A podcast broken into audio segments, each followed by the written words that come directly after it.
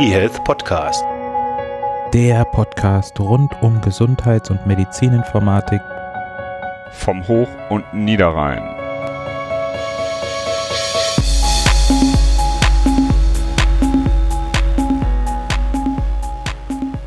Hallo und herzlich willkommen zur Folge 108 des eHealth Podcasts. Und wir haben es in der letzten Folge 107 schon angekündigt. In der Folge jetzt geht es also um Datenschutz in der Gesundheits-IT. Und wenn man da sich so ein bisschen in den sozialen Medien tummelt, dann sieht man, dass es eigentlich wenig Grautöne gibt sondern eher das Ganze von Schwarz- und Weiß-Meinungen bestimmt wird und viele Leute auch wenig fundierte Argumente haben, sondern einfach vom Hörensagen her argumentieren. Ja, das ganze Thema Datenschutz in der Gesundheits-IT ist gerade auch wieder richtig aktuell, insbesondere im Kontext der elektronischen Patientenakte. Da gibt's regelmäßig gerade Nachrichten auch in den Nicht-Branchenmedien. Und ich freue mich, dass wir heute jemanden zu Gast haben, der sich ganz hervorragend mit Datenschutz auskennt, der der jetzt zur EPA sehr aktiv ist. Er hat Biologie und Informatik studiert und seit November 2018 der Bundesdatenschutzbeauftragte. Herzlich willkommen, Herr Professor Ulrich Kelber. Schön, dass Sie da sind. Würden Sie sich und Ihre Behörde, ist das eigentlich eine Behörde, kurz vorstellen? Ja, danke. Ähm, vielen Dank auch fürs Interesse. In der Tat, äh, der Bundesbeauftragte für den Datenschutz und die Informationsfreiheit ist eine Person und eine Behörde. Okay. Ähm, wir sind hier im Augenblick etwa etwas über 240 ähm, Personen Personen mit der Zuständigkeit der Datenschutzaufsicht über alle Behörden des Bundes ähm, über die Finanzämter und Jobcenter, über die großen gesetzlichen Krankenkassen und über die Firmen im Bereich der Telekommunikations- und Postdienstleistungen. Außerdem vertrete ich die deutschen Datenschutzbehörden auf internationaler Ebene, Europäischen Datenschutzausschuss und weitere äh, Organisationen. Wir beraten und informieren, aber wir haben eben auch die Aufsicht und äh, vor allem dieser Aspekt ist äh, mit der Datenschutzgrundverordnung in den letzten zwei Jahren nochmal deutlich ähm, gestärkt worden. Ich selber bin jetzt seit Januar 2019 der Bundesdatenschutzbeauftragte, bin Informatiker von der Ausbildung und äh, war 19 Jahre Mitglied des Deutschen Bundestages und unter anderem Staatssekretär im Bundesministerium der Justiz. Habe ich schon gesehen, genau. Aus dem äh, Wahlkreis Bonn, ne? also ein, ein Rheinländer. So ist das, das ist mein Wahlkreis. Ähm, ich habe also jetzt eine heimatnahe Verwendung gefunden, denn der Hauptsitz des Bundesbeauftragten für den Datenschutz ist Bonn. Das ist ideal für alles das, was wir in Europa machen. Und auch ein Großteil der Behörden und Unternehmen äh, unserer Aufsicht liegt im Bevölkerungsschwerpunkt der Bundesrepublik hier im Westen. Wunderbar. Ich freue mich auch, dass Sie so viele Mitarbeiter haben, war mir gar nicht bewusst, dass es so eine große Behörde ist. Wir haben in Folge 99 schon das PDSG diskutiert. Das waren damals der Kollege Renato Dambe und Bernhard Breil. Ich habe anderthalb, zwei Minuten mal nochmal zusammengeschnitten, was damals besprochen wurde und was wir heute hier uns auch hauptsächlich anschauen werden. Das spiele ich mal kurz ein. Was haben die Patienten für Rechte? Das ist einmal, sie haben gegenüber dem Arzt das Recht, dass ihre Akte befüllt wird und sie haben gegenüber der Krankenkasse das Recht, dass ihnen eine Akte angeboten wird. Das ist natürlich alles freiwillig, also sie müssen das nicht machen, aber sie haben dann ab 21 auf jeden Fall das Recht, dass sie diese Akte von der Krankenkasse gestellt bekommen. Der Patient ist Herr seiner Daten. Ich glaube, das ist mittlerweile gar nicht mehr in Frage gestellt. Das ist aber in diesem Gesetzesentwurf auch nochmal hervorgehoben. Der Patient regelt sowohl den Inhalt als auch den Zugriff, also was kommt in die Akte und wer darf auf diese Akteninhalte zugreifen. All das ist in Hand der Patienten. Okay, dann geht's zum Zugriff. Grundsätzlich soll ab 21 der Zugriff über mobile Endgeräte möglich sein und ab 22 soll es möglich sein, über die mobilen Endgeräte auch den Zugriff für andere, also für Ärzte, Therapeuten und so weiter zu ermöglichen. Ab 21 kann ich selbst auf die Daten zugreifen über mein Smartphone oder über mein Tablet und ab ab 22 kann ich dann auch über das Tablet sagen, welche anderen Personen in die Patientenakte reinsehen können und was die dann für Daten einsehen können. Das war auch immer diese Diskussion ähm, am Anfang, dieses Alles- oder Nichts-Prinzip. Man wird bis 21 kein komplettes Konzept haben, bis auf einzelne Dokumente herunter, das zu berechtigen. Das wird es dann ab 22 geben. Ist immer noch in der Diskussion und der Herr Kelber hat das ja auch schon angemahnt, also der Datenschutzbeauftragte des Bundes. Wir haben ja hier auch schon drüber diskutiert, ob wenn es dann nach einem Jahr kommt, dann ist es ja gut. Jeder, der das nicht gut findet, kann ja sagen, okay, dann nutzt er diese Akte nicht. Aber es ist eine berechtigte Einwand, dass es wichtig ist, dass dieses auf jeden Fall irgendwann kommt. Die Zugriffsberechtigung bis auf jedes einzelne Dokument runter. So, Hecke, aber das war jetzt der kleine, die, die kleine wieder ins Thema holen für die Zuhörer. Klingt doch erstmal ganz gut, was der Kollege Dambe da gesagt hat. Das heißt, die EPA kommt jetzt am Anfang noch nicht so, dass man es genauso berechtigen kann, wie man es vielleicht möchte. Aber wenn es freiwillig ist, was stört daran? Da war vieles sehr richtig, ähm, was gesagt wurde. Man muss natürlich wissen, die Debatte über die elektronische Patientenakte ist nicht eine, die wir seit gestern führen. Das stimmt, ja. Eine, die wir nach meinem Kenntnisstand seit 14 Jahren führen, also schon mein Vor, Vor, Vorgänger ähm, begonnen hatte und wo auch die Anforderungen seit gut zehn Jahren klar sind. Die Anforderung war klar, man muss starten mit einer Möglichkeit der Versicherten, die volle Kontrolle über ihre Daten zu haben. Und jetzt passiert genau das nicht. Das heißt, man startet im ersten Jahr, ohne dass irgendeine Versicherte, irgendein Versicherter die Möglichkeit haben, tatsächlich exakt zu steuern, wer was sieht. Es bleibt also nur das Prinzip alles oder nichts, wenn man die elektronische Patientenakte äh, nutzt. Und nach den Vorgaben des Gesetzes, also den Mindestanforderungen an die elektronische Patientenakte, ist es danach auch für alle die Versicherten, die nicht über ein geeignetes Endgerät verfügen oder dieses nicht nutzen wollen, weil sie sagen, ich möchte nur innerhalb der gesicherten Telematikinfrastruktur arbeiten, weiterhin nicht möglich. Und das ist inakzeptabel. Das Recht, den Fortschritt auch der Digitalisierung zu nutzen, kann nicht abhängig davon gemacht werden, auf grundlegende Rechte als Bürgerin oder Bürger, nämlich über die volle Kontrolle über personenbezogene sensible Daten zu haben, zu verzichten. Und ich hätte mich gefreut, wenn man diese Anforderungen, die seit zehn Jahren bekannt sind, auch sofort umgesetzt hätten, denn so riskiert man jetzt Vertrauen. Vertrauen darin, dass mit den Daten gut umgegangen wird. Das hätte zur Startausstattung gehören. Ich glaube, da sind wir auf der gleichen Seite. Natürlich wäre es besser gewesen, wenn man direkt so gestartet wäre. Haben Sie eine Idee, woran es liegt, dass man das nicht macht. Ich meine, wenn das jetzt schon so lange bekannt ist, und das kann ich nur bestätigen, ich habe es damals noch im Studium mitgenommen, das ist schon lange her. Woran liegt das? Das wäre jetzt Spekulation, warum das in der äh, Priorität von dem, was man erreichen wollte, nicht erreicht wurde.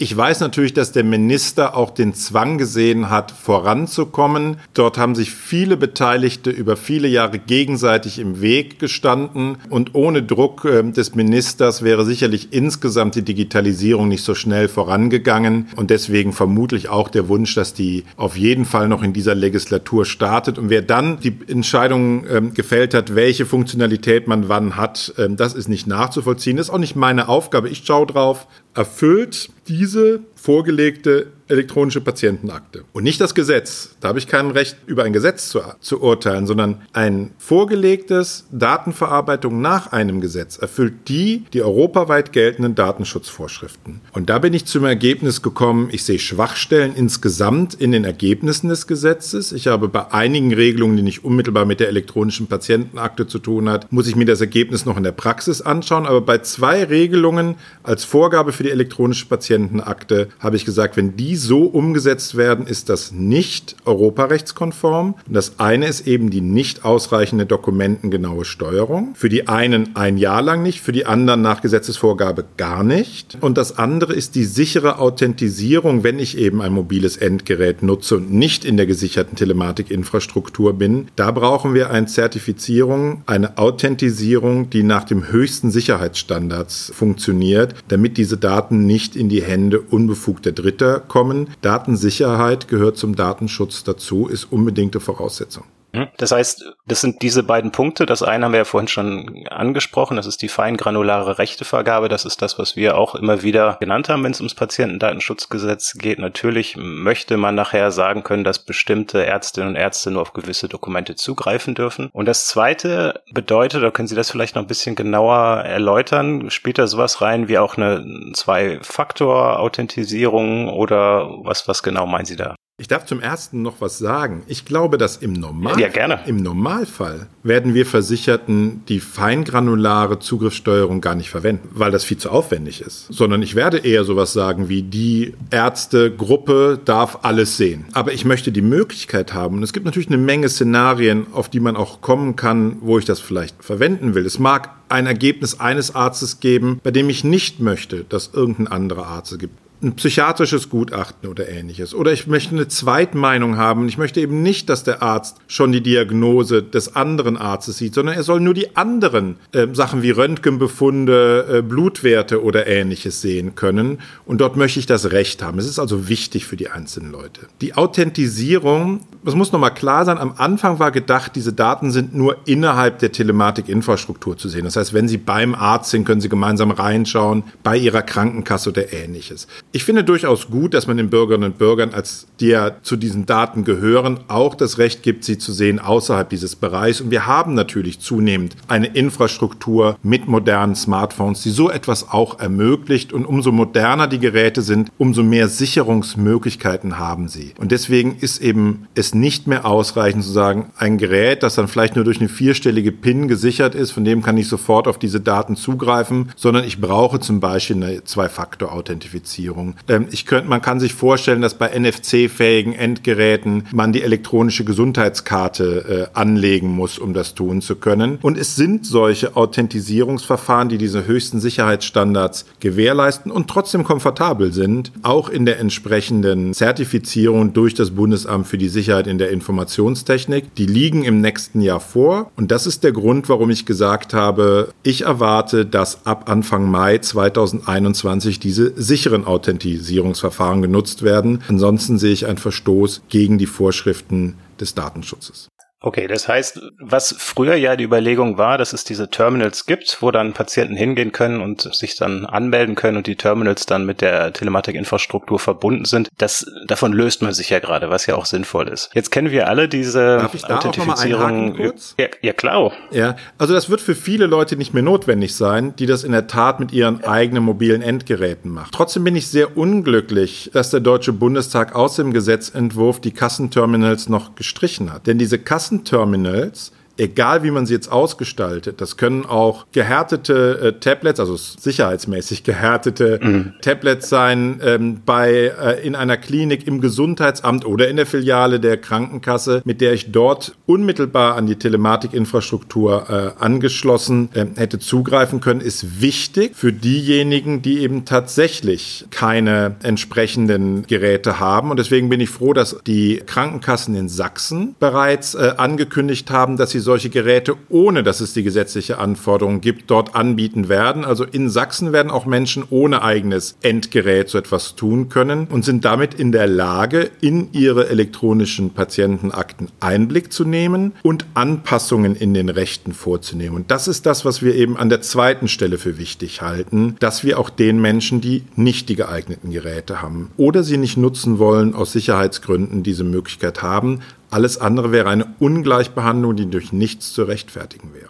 Jetzt die Frage nach der Wahrscheinlichkeit, nachdem wir ein Opt-in haben, nicht wie in anderen auch Nachbarländern, wo es ja ein Opt-out geht in, in, solche medizinische Dokumentation. Ich weiß, es ist ein theoretisches Konstrukt, aber wie wahrscheinlich erachten Sie es, dass Leute dort mitmachen wollen bei der elektronischen Patientenakte, die nachher kein entsprechendes Device haben? Das glaube ich wird spätestens, ähm, wenn äh, weitere Anwendungen in den Jahren 22, 23 Bestandteil werden, wie Medikationsplan, wie Notfalldaten, mhm. werden äh, wie, wie Bonus Bonushefte wie Mutterpass, wie Impfpass, wie Untersuchungsheft der Kinder werden eventuell durchaus Personen noch darauf zugreifen, um diese Grundfunktionalitäten, die ja sehr positiv sind, nutzen zu können, ohne dass sie ein geeignetes Gerät an der Stelle haben. Und für diese Menschen muss man mit einem überschaubaren Aufwand so etwas vorsehen. Ich weiß, dass die Krankenversicherungen in Sachsen eine Finanzschätzung vorgenommen haben, die zu sehr, sehr überschaubaren Kosten pro Versicherten und Jahr für diesen Service gekommen sind und sich deswegen entschieden haben, das anzubieten. Ich bin bei Ihnen, dass wahrscheinlich diese Zahl abnehmen wird über die Jahre und dann kann man die Situation auch noch einmal äh, neu bewerten. Man muss sich davon verabschieden bei dem Begriff Kassenterminal wie ein Geldautomat mit all den Sicherungen. Wir unterhalten uns einfach über ein zur Verfügung gestelltes, sicherheitsmäßig ausreichendes Gerät in einer Umgebung, wo einem keiner über die Schulter schaut. So. Mhm. Das ist eigentlich die Zusammenfassung. Das kann ein netter Raum sein, wo ich ein Tablet in der Hand habe, meine elektronische Gesundheitskarte anlege und dann meine elektronische Patientenakte sehe. Zum Beispiel, wenn es eben eine Online-Krankenkasse ist, dann stellt ihr einen solchen Vertrag mit dem städtischen Gesundheitsamt ab. Vielleicht ist das ja auch einfach eine Serviceleistung, die dann Gesundheitsdienstleister einfach ganz normal ähm, erbringen können, um sich vielleicht von der Konkurrenz abzuheben. Also wenn man vielleicht so im Krankenhaus ist, vielleicht macht der, macht der Hausarzt das oder auch die, die Apotheke. Weil rechtlich dürfen die sowas bereitstellen können die ja. Das ist, wird mit einem kleinen Anreiz verbunden, kann das durchaus eine Sache sein und stellen sich vor, Sie sind jetzt vielleicht ein solcher Dienstleister in einer Umgebung, wo der Anteil von Menschen mit so etwas äh, höher ist, dann kann es durchaus auch ein Alleinstellungsmerkmal für Sie sein. Okay, das sind also die beiden Punkte. Ich habe jetzt zur Vorbereitung schon ein paar Interviews von Ihnen gehört und auch die Pressekonferenz angeguckt. Jetzt haben Sie gesagt, das ist schon seit zehn Jahren bekannt.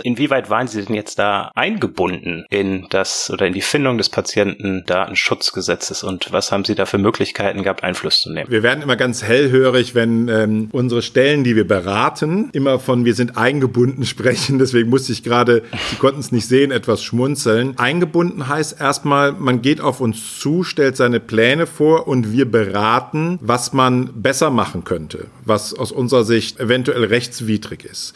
Da sind wir sehr lange bereits beteiligt an diesem Prozess. Es wird seit vielen Jahren diskutiert. Ähm, wir haben sowohl das BMG als die Gematik beraten. Wir sind auch in einem Beirat des, der Gematik, wo wir Mitarbeitende dazu Äußerungen treffen. Und als ein Beispiel des letzten Jahres, also in der Zeit, in der ich tätig bin, sind das unzählige mündliche ähm, Termine gewesen.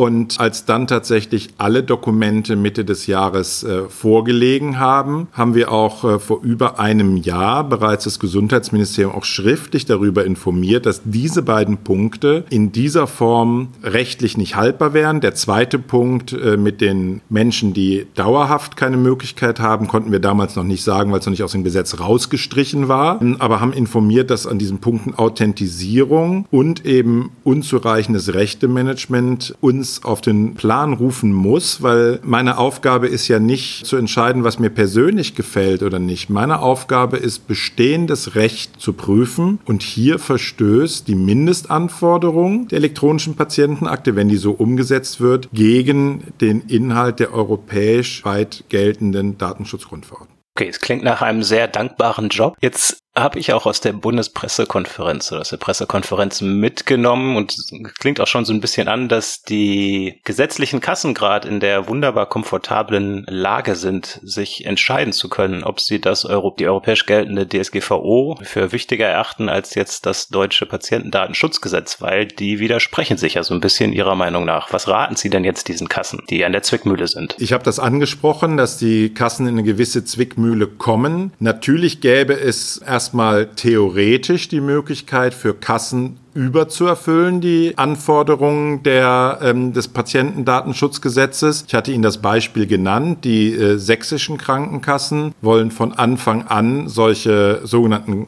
Kassenterminals, wird kein Terminal in der Form sein, zur Verfügung stellen. Das heißt, dort würde dieser Punkt meiner Kritik wegfallen im Bundesland Sachsen bei den dort tätigen Krankenkassen. Allerdings, und das ist ein äh, Punkt, der sich zusätzlich ergibt, sind die Spezifikationen der Telematikinfrastruktur durch die Gematik so gewählt, dass wir nicht, äh, dass es keine Möglichkeit für die gesetzlichen Krankenkassen gibt, bereits zum 01.01.2021 eine elektronische Patientenakte mit dem sogenannten feingranularen Zugriffsmanagement anzubieten, mm, ja. weil das gar keine Entsprechung auf der Gegenseite bekommt. Trotzdem, ich habe nicht das Recht, den Gesetzgeber jetzt anzuweisen, das Gesetz zu verändern, zu sagen, du musst jetzt reinschreiben. Ich habe auch kein äh, Recht, die Gematik anzuweisen, ihre Spezifikation zu verändern. Aber aber den Anbieter der Datenverarbeitung elektronische Patientenakte, Krankenkasse, den muss ich tatsächlich kontrollieren. Und deswegen wird auch meine Aufsichtsmaßnahmen nicht jetzt in diesem Jahr ausgesprochen, sondern die Frage, ob ich jetzt eine Anweisung, das war ja das, was ich angekündigt habe, eventuell zu tun, eine Weisung, die elektronische Patientenakte in einer anderen Form anzubieten, werde ich erst in 2021 nach Prüfung der jeweiligen Umsetzung durch die jeweilige Krankenkasse dann aussprechen. Was ich in diesem Jahr angekündigt habe zu tun, ist, wenn das Patientendatenschutzgesetz unverändert durch den Bundesrat geht, mhm. dass ich dann die Krankenkassen warnen werde, dass eine 1 zu 1 Umsetzung des PDSG zu einer europarechtswidrigen Regelung führen würde. Okay, das heißt, wenn es so läuft, wie es gerade aussieht, werden sich trotzdem die Krankenkassen dann überlegen können, ob sie sich eher mit dem BMG oder eher mit Ihnen auseinandersetzen wollen, sozusagen. Ja, das BMG würde natürlich jetzt wahrscheinlich einer Krankenkasse, Beispiel Sachsen, die einen zusätzlichen Service für ihre Versicherten anbieten. Bleiben wir mal bei der feingranularen Rechtevergabe. Das geht nicht. Da gibt's die, gibt's noch nicht die fertige Spezifikation der Gematik. Das heißt, da kann man ja gar nichts machen. Ja, darauf werde ich auch Rücksicht nehmen. Okay. Weil meine Aufgabe ist ja nicht, nicht machbare Weisungen zu erfüllen, sondern ich muss mir anschauen, wie groß ist die jeweilige Gefahr für die Freiheitsrechte von Bürgerinnen und Bürgern. Und zu denen gehört die Kontrolle über die eigenen Daten. Hm. Was ich angekündigt hatte, war tatsächlich zu sagen, meine Weisung ist, dass alle Versicherten ab dem 01.01.2022 feingranular ihre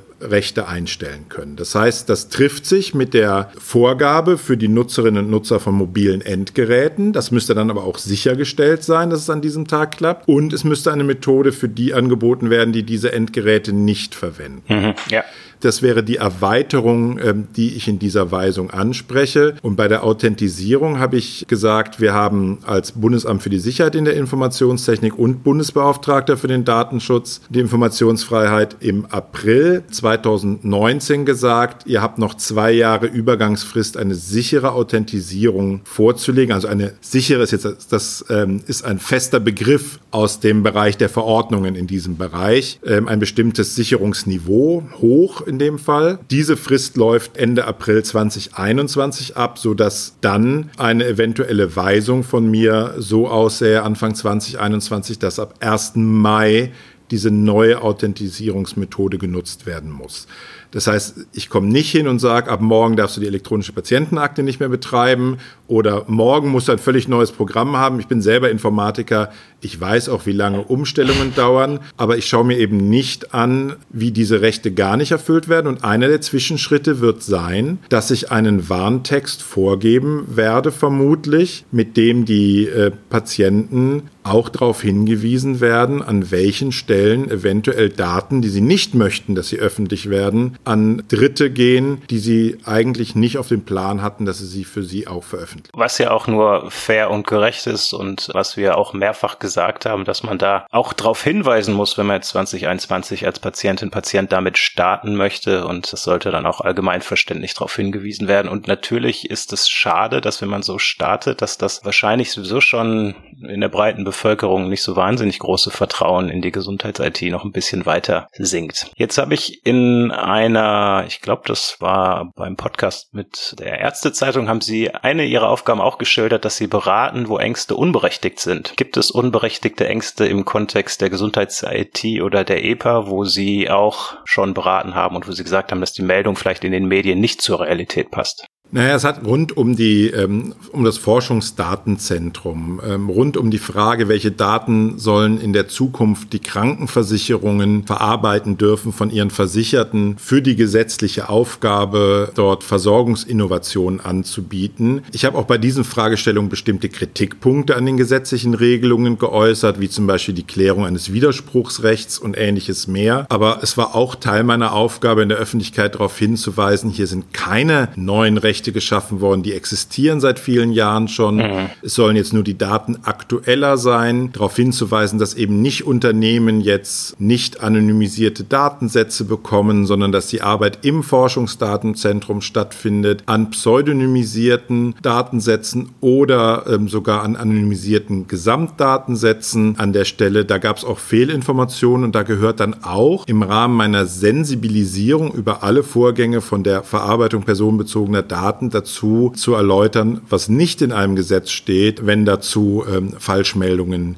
durch die Öffentlichkeit wabern. Mhm, ja, das ich kann mich auch noch dran erinnern, war ein großer Aufschrei. Das war in diese Paragraph ähm, 68b, die Einwilligung zur Auswertung von Forschungsdaten, was es ja jetzt auch schon gibt. Ne? Also die ganzen Daten, die Kassen bekommen nach Paragraph 301 und so weiter, die werden ja schon anonymisiert oder pseudonymisiert genutzt. Wobei die Frage natürlich auch hier wieder ist. Allerdings in Krankenversicherungen ja? mhm. auch gesagt, dass ich mir die genaue Art und Weise, wie pseudonymisiert und anonymisiert wird und wie die Regelung für die Verfügungstellung ansieht, in der Praxis anschauen werde und dass mir auch für diesen Bereich sämtliche Abhilfemaßnahmen wie Untersagungen und Anweisungen zur Verfügung stehen. Also da ist noch nicht vollständig geklärt, ob dann in der Praxis das auch datenschutzkonform gestaltet wird. Da schauen wir ganz genau hin. Kleine Eigenwerbung ist ja unser Podcast. Wir haben auch eine eigene Folge gemacht zu Anonymisierung und Pseudonymisierung. Das ist natürlich, ohne das Thema jetzt hier weiter ausführen zu wollen, durchaus kompliziert, weil es ja durchaus ein paar einzelne Informationspunkte häufig schon ausreichen, um dann ähm, einen Patienten auch wieder reidentifizieren zu können. Jetzt sind Sie ja nicht nur der Datenschutzbeauftragte des Bundes für die Gesundheits-IT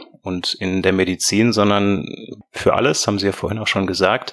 Ich weiß gar nicht, ob meine Frage jetzt noch so hundertprozentig passt, wenn Sie gesagt haben, Sie haben 240 Mitarbeiter. Die ursprüngliche Frage war, wie läuft das denn tatsächlich ab? Welche Leute haben Sie in Ihrem Team? Wie werden Sie unterstützt in technischen oder auch fachlichen Belangen, also jetzt zum Beispiel medizinischen Belangen? Und ich soll geheim von jemandem aus dem Podcast hier fragen, wie könnte man mitmachen, wenn man auch Interesse an Datenschutz hat? Also wir haben ein Team, das aus ähm, Juristinnen und Juristen besteht, aus Technikern, Technikerinnen und Technikern, aus Leuten, die aber auch einfach äh, Verwaltungserfahrung haben, weil wir natürlich auch viele Verwaltungsvorgänge haben, wenn wir Beschwerden bearbeiten, wenn wir Kontrollberichte machen, wenn wir entsprechende Bußgelder, Verwarnungen, Anweisungen oder Untersagungen aussprechen. Also ein buntes Team. Wir stellen tatsächlich noch ein, weil ich habe gesagt, wir sind 240, aber wir haben 325 Stellen. Wir sind in den letzten Jahren massiv gewachsen. Der Deutsche Bundestag Bundestag hat erkannt, dass man für die Kontrolle der Geheimdienste bis hin zur guten Beratung von Unternehmen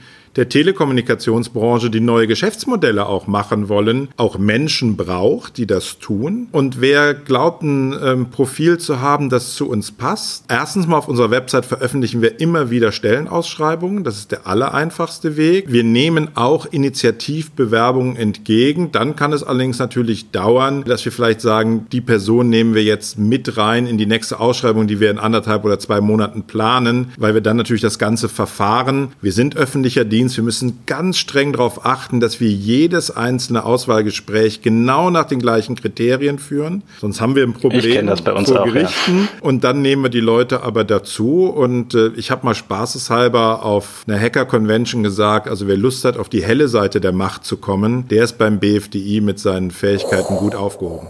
So, ich habe gerade versucht, Darth Vader atmen nachzumachen. Helle Seite der Macht. Ich habe noch eine Frage und zwar zum Thema Cloud. Das ist jetzt ja einfach überhaupt nicht mehr wegzudenken. Wenn man ein Smartphone hat und nicht mit dem Internet verbunden ist, dann ist das eigentlich nur noch ein gefühlter Backstein. Man kann damit gar nichts mehr machen. Überall ist Cloud dran drin, was auch immer die Cloud ist. In der Gesundheits-IT jetzt nicht so wahnsinnig viel bisher. In, in kurzen Sätzen, worauf wäre zu achten, wenn man vielleicht als Startup von mir aus in der in NRW sitzt? Vernetzt und äh, Cloud-Dienste für Kliniken bundesweit anbieten möchte. Irgendwann mal gehört, dass es zum Beispiel Berliner Vorgaben gibt, dass die Daten von Berliner Bürgern auch nur physisch in Berlin gespeichert sein dürfen. Ich weiß nicht, ob das stimmt. Das würde mich wundern, weil das vielleicht sogar noch national ginge, aber es würde spätestens gegen den europäischen Binnenmarkt verstoßen, eine solche Vorgabe. Wäre ich auf die Begründung sehr gespannt an dem Punkt. Es wäre erstmal okay. eine gute Entscheidung, als deutsches Startup in Deutschland eine Cloud anzubieten, weil natürlich gerade gerade bei solchen sensiblen Daten es Schwierigkeiten gibt, sie in einen Rechtsraum außerhalb der Europäischen Union, wo das Schutzniveau für die Bürgerinnen und Bürger geringer ist als in der Europäischen Union, zu transferieren. Das war das Ergebnis auch eines Urteils des Europäischen Gerichtshofs vor kurzem. Ich hoffe, dass wir vor allem um den Start-ups und auch den Anwenderinnen und Anwendern dann solcher Geschichten zu helfen, bald so weit sind, dass man seine Dienstleistungen oder Blocks von Dienstleistungen auch zertifizieren lassen kann kann durch zugelassene Zertifizierungsstellen. Da sind wir im Schlussspurt dafür. Und dann kann man hingehen und dann bekommt man von diesen Zertifizierern ein Stempel, dass folgende Funktionalitäten datenschutzkonform ausgestaltet sind. Und auf diesen Baustein kann man dann die nächste Dienstleistung anbieten, weil man zum Beispiel weiß, dass die, die Cloud über eine saubere Mandantentrennung äh, verfügt, dass es dort, äh, dass Daten verschlüsselt dort abgelegt sind, dass es eine klare äh, Rechte- und Rollenmanagement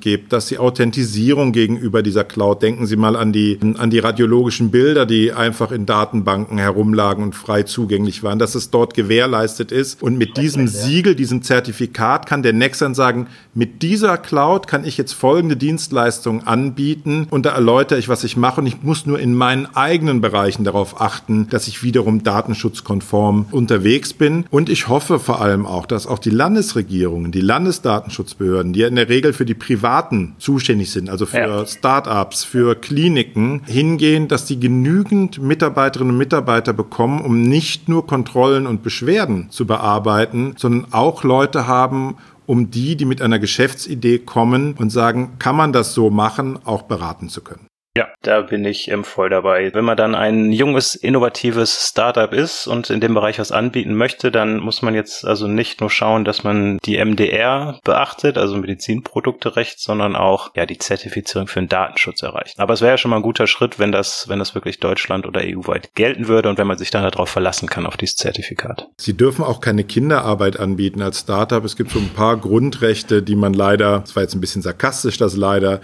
die man berücksichtigen muss, wenn man Geschäfte Geschäfte machen möchte. Mir ging es um die Zertifizierung. Aber wenn Sie sarkastisch sind und ähm, dann habe ich auch noch eine, eine sarkastische Frage, die ist nicht so ganz ernst zu meinen. Ich hoffe, Sie werden nicht sauer. Das ist auch die letzte Frage. Und zwar haben wir jetzt im Podcast, im vorherigen im berichtet, haben Sie bestimmt mitbekommen, dass Amazon jetzt ein Variable herausbringt, das die Stimmen aufzeichnen kann und dann bewertet, wie man ankommt beim Gesprächspartner, man Unterhosen-Selfies machen soll. Der Herr Musk, der gerade in Deutschland war oder noch ist, der ähm, propagiert, dass wir bald alle mit so einem Hirnchip rumlaufen laufen und dann mit der großen künstlichen Intelligenz permanent online verbunden sind. Ähm, und ich weiß, es ist populistisch, aber unter diesen Aspekten ist dann diese Debatte um die EPA und die TI zielführend oder verlieren wir dann immer weiter Anschluss? Ich glaube, es wird weltweit ähm, einen Markt geben für eine Digitalisierung, die ähm, konzentriert ist auf das, was menschliche Belange sind. Ähm, das wird in den Ländern nachgefragt werden, die übrigens Datenschutzrecht nach europäischem Vorbild schaffen. Das sind nicht wenige. Kalifornien, New York, Brasilien, Indien, Japan, Mexiko, nur mal ein paar Staaten, äh, Korea, die da gerade dran sind oder es gerade gemacht haben. Und in Ländern, wo das staatliche Recht schlechter ist, aber wo man gerne auf Produkte zugreift, bei denen man weiß, da kann ich ein Vertrauen haben in Datenschutz und Datensicherheit. Und das ein oder andere Produkt, wo man äh, losmarschiert ist, ohne auf das Vertrauen der Menschen zu setzen, hat auch nicht sonderlich gut funktioniert.